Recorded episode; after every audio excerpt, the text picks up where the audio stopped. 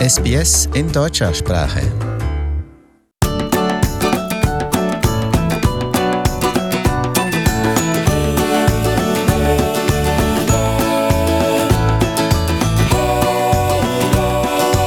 Diesen Mittwoch sind wir zurück mit einer neuen Folge von Wohlbefinden jetzt. Ihr Guide hier bei uns bei SBS Radio für Gesundheits- und Lifestyle-Themen. Mit mir, mit Maria Schaller und natürlich auch in dieser Folge mit Pamela Rollida. Hallo, herzlich willkommen bei uns wieder. Und wir sind zu dritt im Studio. Wir haben einmal mehr hier zu Gast Nicole Schüler aus Melbourne. Hallo auch an Sie. Danke und nochmals Hallo an alle. Ja, wer in der letzten Folge schon mit dabei war, der weiß, wie wichtig Resilienz für unser aller Wohlbefinden ist. Diese natürliche Widerstandsfähigkeit, die wir ganz klar brauchen in unserem Leben. Und wenn die nicht gegeben ist, dann kann das natürlich sehr schwerwiegende Konsequenzen haben. Wir haben in der Vorwoche schon angesprochen, Burnout ist ein weit verbreitetes Phänomen unserer Zeit und genau da wollen wir heute auch ansetzen. Vielleicht mal grundlegend die Frage an euch beide. Die meisten wissen natürlich Burnout, worum es da geht und wie das einigermaßen ausgelöst wird, aber wir wollen ja schon wirklich auch klären, was man darunter versteht. Deshalb vielleicht mal eingangs an Sie, ähm, Nicole. Sie sind Therapeutin, Sie haben mit dem Thema natürlich auch mehr oder weniger täglich zu tun.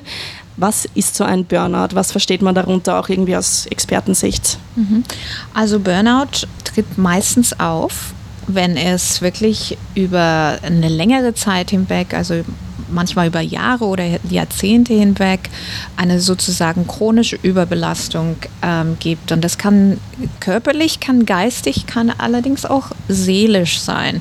Also wir hatten uns ja über Resilienz unterhalten, wenn halt diese äh, Bedürfnisse, die der Körper die wir psychisch, die wir emotional haben, über längere Zeit wirklich vernachlässigt werden, dann kann es tatsächlich zu einem Burnout kommen, manchmal mit einem ganz kleinen Auslöser letztendlich, aber diese chronische Überbelastung, wenn die schon lange, lange da war, diese Bedürfnisse vernachlässigt waren, dann ist diese Wahrscheinlichkeit definitiv erhöht. Mhm. Pamela, was verstehst du darunter? Ja, also ähm, Burnout lässt sich heute ja leider nicht mehr umgehen. Ne? Also es ist eben, wie Nicole schon sagte, wenn der Stress nicht nur mal da ist, sondern dauerhaft und langfristig. Das Problem ist ja immer nur, man, man wann ist genug genug sozusagen, wenn man dann drinsteckt. Wir haben alle Stress, ne? wir denken aber alle Menschen, ja okay, ich habe halt Stress, aber das geht schon irgendwann. Nur irgendwann ist der Burnout vielleicht schon da und man merkt es gar nicht. Das kann das Problem sein. Mhm. Ja, und wie sich es äußert, ich denke, am meisten bekommt man das noch mit von den Leuten, die vielleicht einen körperlichen Burnout oder Symptome haben. Dann gibt es so Sachen wie, wie Hörstürze, wie ähm, plötzliche körperliche Probleme, die unerklärt sind, Verdauungsprobleme, die ja heutzutage chronisch sind, Konzentrationsprobleme, Schlafstörungen, ähm, ja, nachts nicht mehr schlafen können, Albträume, diese ganzen Sachen. Das sind vielleicht auch noch Sachen, wo die Leute ganz gern mal das so teilen mit ihren Freunden oder das ist ja noch ganz salonfähig, äh, diesen Sachen dann auf den Grund zu gehen. Auf der anderen Seite gibt es natürlich die ganzen emotionalen, psychischen Spektren, wenn Leute plötzlich Panikanfälle bekommen aus dem Nichts, ähm, Depressionen, Anxiety, Stresszustände, Angstzustände, ähm, wie plötzlich über Nacht. Und wie Nicole schon sagte, das kann dann ja, es kann schon jahrzehntelang, 20 Jahre sich angebahnt haben mhm. und durch irgendein kleines Mini-Ereignis äh, wird plötzlich, mhm. wie man so schön breaks the straw und dann mhm. war es zu viel, ist das Kind in den Brunnen gefallen und dann ist der Burnout da und man steckt plötzlich drin und ist eigentlich völlig überwältigt. Also ich habe das schon oft gesehen auf allen ähm, Ebenen auf allen Altersgruppen leider mhm. auch. Junge Leute in der Schule, ich sag mal hier ja. Jahrgang 11 und 12 prädestiniert an der Uni. Ähm, dann aber auch Leute in Beziehungen, die Beziehungsprobleme haben, natürlich Job, ähm, ich sag mal Jobmanager-Jobs, Leute mit Verantwortung in sozialen und Pflegeberufen, aber auch Mütter. Also ich glaube, mhm. heute ist keiner mehr geschützt vor dem Burnout und die Frage ist dann nur, wie gehen wir damit um? Ja, ganz genau. Was machen wir, wenn der Burnout da ist? Also ich habe es halt ähm, selber schon ähm, im relativ jungen Alter erlebt, dieses Burnout-Syndrom. Und es gibt natürlich Faktoren, ähm, die dazu schon äh, beitragen, bevor wir vielleicht dazu kommen, was man dann macht, wenn es schon mal eingetreten ist. Also es gibt natürlich äh, äußere und tatsächlich auch innere Faktoren, die ähm, sozusagen dieses Burnout-Syndrom begünstigen. Äh, und die äußeren Faktoren hat äh, Pamela jetzt schon ganz, ganz gut benannt und diese, unsere ständige sozusagen auch Lärmbelastung, der, der Leistungsdruck, die, die finanziellen Erwartungen, die man heutzutage hat und auch diese ständige Überlastung durch ähm, elektronische Medien, Kriegsrhetorik und so weiter und so weiter. Die Liste ist ja schon fast endlos das sind einmal diese äußeren Erwartungen, die wir ständig haben. Und dann haben natürlich manche Menschen schon eine Vorprägung, dass tatsächlich auch ein enormer innerer Druck äh, schon besteht. Und das ist manchmal einfach kulturell vorgegeben. Wir hatten es in der letzten Folge schon, schon besprochen durch die Deutschen. Ähm, wir haben halt sehr hohe Erwartungen an uns selber oft oder auch kulturell bestehende hohe Erwartungshaltungen. Ähm, dann gibt es noch bestimmte Persönlichkeitsanlagen ähm, sozusagen, die diesen Burnout begünstigen. Zum Beispiel, wenn jemand sehr, sehr perfektionistisch eingestellt ist oder ähm, sehr auf äh, Zielerreichung ausgerichtet ist. Ja? Also nicht auf den Prozess, ich habe mein Bestes versucht, äh, ich habe mein Bestes gegeben und das war auch schon was wert, sondern wenn man jetzt ähm, sich selber nur an erreichten Zielen misst, dann ist es auch schon wieder so eine Art ähm, erhöhter Stress. Auch die, diese Wettbewerbskultur, die jetzt besteht, die macht natürlich unheimlich Druck schon auf junge Menschen, auf Kinder. Ich se sehe selber in meiner Praxis sehr, sehr junge Menschen schon mit Burnout, die zwölf Stunden am Tag arbeiten, keine Zeit mehr für Freunde haben. Das sind dann schon Warnsignale, nicht mehr gut schlafen können, physische Symptome mhm. und so weiter. Gut, was machen wir jetzt, wenn es wenn es dann halt schon zum Burnout gekommen ist. Also oft kommen die Leute leider erst im Endstadium in eine professionelle Beratung oder suchen sehr, sehr spät Hilfe, was natürlich nicht ideal ist. Aber da müssen wir natürlich dann erstmal in erster Linie werden erstmal alle Notbremsen gezogen Normalerweise äh, würde ich mich erstmal mit der Person auseinandersetzen, sehen, welche Faktoren es eigentlich gibt, die schon über diese lange Zeit damit, dazu beigetragen haben, dass der Mensch ähm, sich in eine derartige Selbstausbeutung sozusagen begibt. Ja, was sind die Faktoren? Das sind oft nicht nur äußere Faktoren, sondern oft sind es erlernte Muster, die eigenen Bedürfnisse zu vernachlässigen. Also erstmal Notbremsen ziehen, dann ähm, mit hypnotischen Methoden kann man sehr gut dann auch Veränderungen vornehmen, dass man sagt, okay, welche Muster werden wir verändern? Wie nehmen wir eigentlich wieder Kommunikation mit dem Körper und mit den seelischen und geistigen Bedürfnissen auf?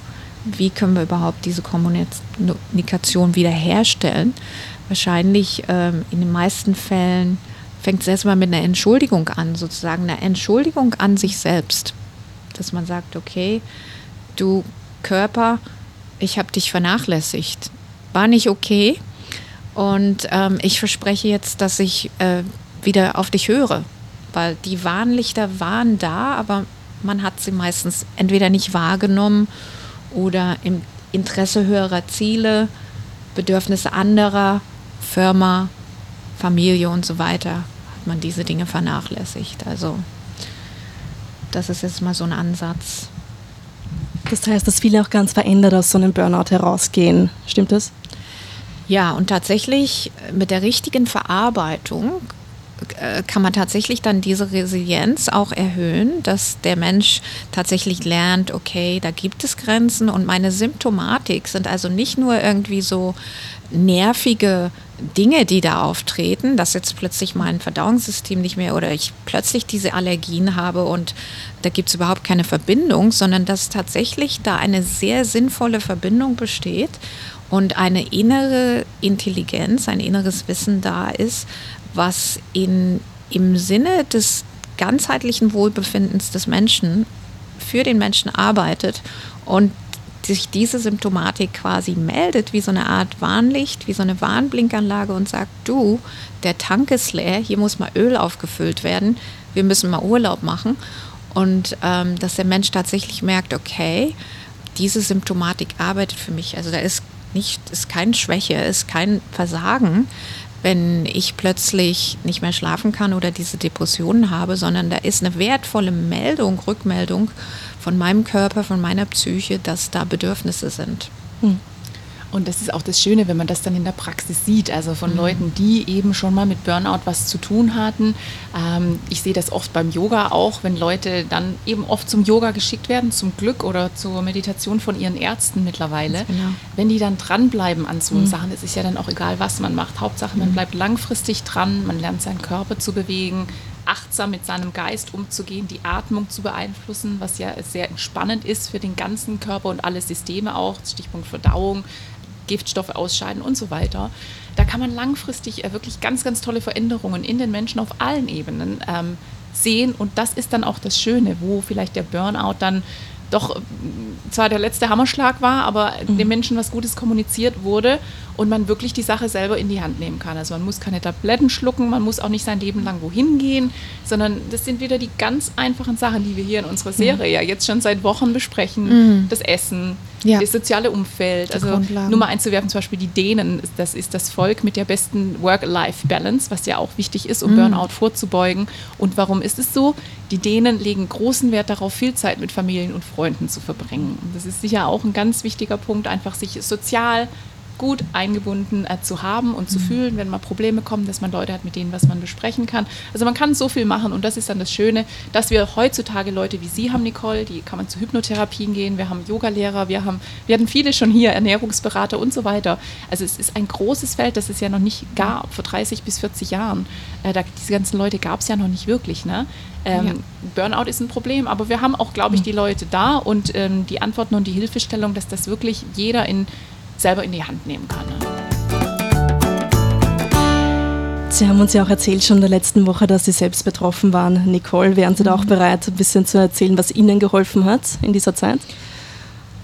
Also es war tatsächlich für mich was äh, ein wichtiger äh, Punkt, an dem ich äh, mich selber kennengelernt habe oder meine Grenzen. Also das war bei mir wirklich auch so ein Kontinuum. Das hat angefangen mit, mit diesem Burnout, aus diesem Perfektionismus, diesem Höchstleistungs, dieser Erwartungshaltung heraus, die quasi aus dem Elternhaus kam bei mir, ja, Familie von Unternehmern, da musste immer durchgepowert werden. Dann die, allein diese deutsche perfektionistische Haltung im Prinzip, die ja auch relativ verbreitet ist bei uns in, in der Kultur. Und ähm, sozusagen jede Müdigkeit oder äh, jedes körperliche Symptom quasi als Schwäche abgestempelt wurde. Ähm, und das hat mich dann tatsächlich auch also erstmal dazu gezwungen, Stopp zu sagen und zu sagen, okay, jetzt müssen wir mal schauen, wie es hier weitergeht. Was macht das überhaupt äh, für einen Sinn, was ich hier alles mache? Hat mich dann auch über Yoga und Yogatherapie letztendlich zwei Jahrzehnte später sozusagen in diese Therapeutenrolle geführt ähm, weil ich mich tatsächlich mit diesen Dingen dann begonnen habe auseinanderzusetzen. Nicht jeder Mensch macht das. Also ich habe auch schon Leute gesehen, da passiert dann erstmal ein Herzinfarkt oder andere wirklich ähm, angsterregende Symptome treten erstmal auf, bis der Mensch einsieht, dass da was verändert werden muss oder dass vielleicht Dinge gibt, die aufzuarbeiten sind. Also sich mit dem Problem befassen, und tatsächlich hinzuhören, ich glaube, das ist der erste Schritt, zu sagen, okay, also der Körper macht hier nicht von ungefähr Chaos, sondern wo kommt das alles her und wie hängt das alles zusammen? Würde vielleicht noch die Frage einwerfen, ähm, inwiefern so ein Burnout bei uns heutzutage auch gesellschaftlich gesehen wird. Mhm. Hat das immer noch so ein bisschen was von, vielleicht auch mit dem deutschen Hintergrund von Schwäche und das ist jetzt ein Zeichen von Versagen vielleicht sogar? Mhm. Oder wird das heutzutage wirklich auch als das körperliche Problem erkannt, das es ist? Also bei den Menschen, die zu mir kommen in die Therapie, ist es tatsächlich oft so, dass wenn, wenn sie äh, frisch in die Therapie kommen, dass sie erstmal auf einer Ebene nicht verstehen, was, was vorfällt oder was los ist, weil es halt eben ein unbewusster, diese Muster halt unbewusst sind, die die Leute in diesem Burnout treiben und sie der Meinung sind, ich mache doch alles, ich, äh, ich kümmere mich um alle Dinge, ich habe mein Geschäft und kümmere mich um meine 50 Leute und um meinen Ehemann und um meinen Teenager-Sohn und so weiter und verstehe jetzt gar nicht, warum ich jetzt dieses Endergebnis habe, wo ich plötzlich gar nichts mehr kann. Ne? Also sie sind der Meinung, dass sie ihr Bestes tun, aber kennen ihre Grenzen nicht oder haben dieses Wissen nicht um ihre eigenen Bedürfnisse. Und ähm, oft ist es dann tatsächlich so, dass die Leute dann erstmal der Meinung sind, es handelt sich vielleicht um eine Schwäche oder um eine Art Versagen.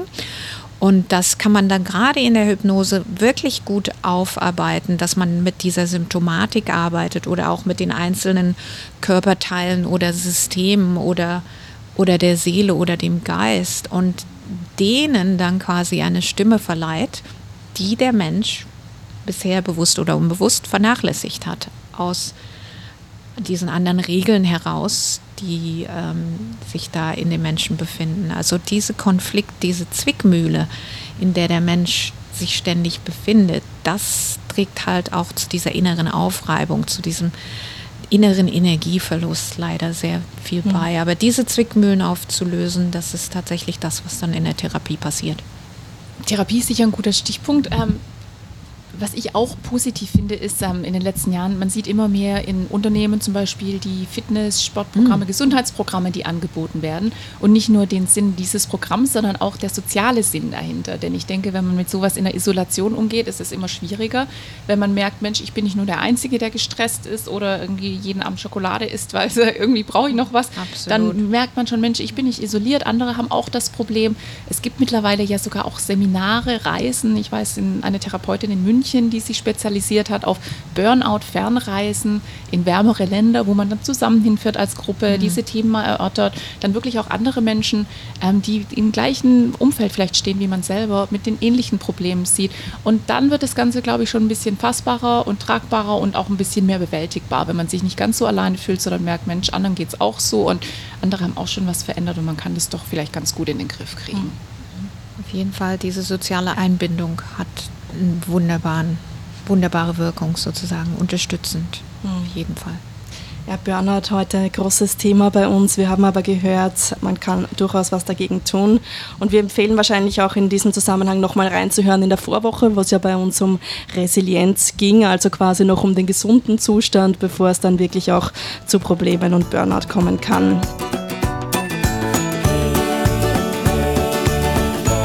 Ich will mich sehr herzlich bedanken bei Ihnen beiden, bei Nicole Schüler fürs Vorbeikommen hier bei uns im SBS-Studio. Danke sehr, freut und mich. Und natürlich auch bei Pamela. Wir sind dann in der nächsten Folge zurück mit einer weiteren Folge von Wohlbefinden jetzt, immer mittwochs hier bei uns im Radio und natürlich jederzeit online auf unserer Homepage oder über die diversen Apps. Danke nochmals und bis zur nächsten Woche. Wir wünschen Ihnen eine gute Zeit. Tschüss. Tschüss, machen Sie es gut.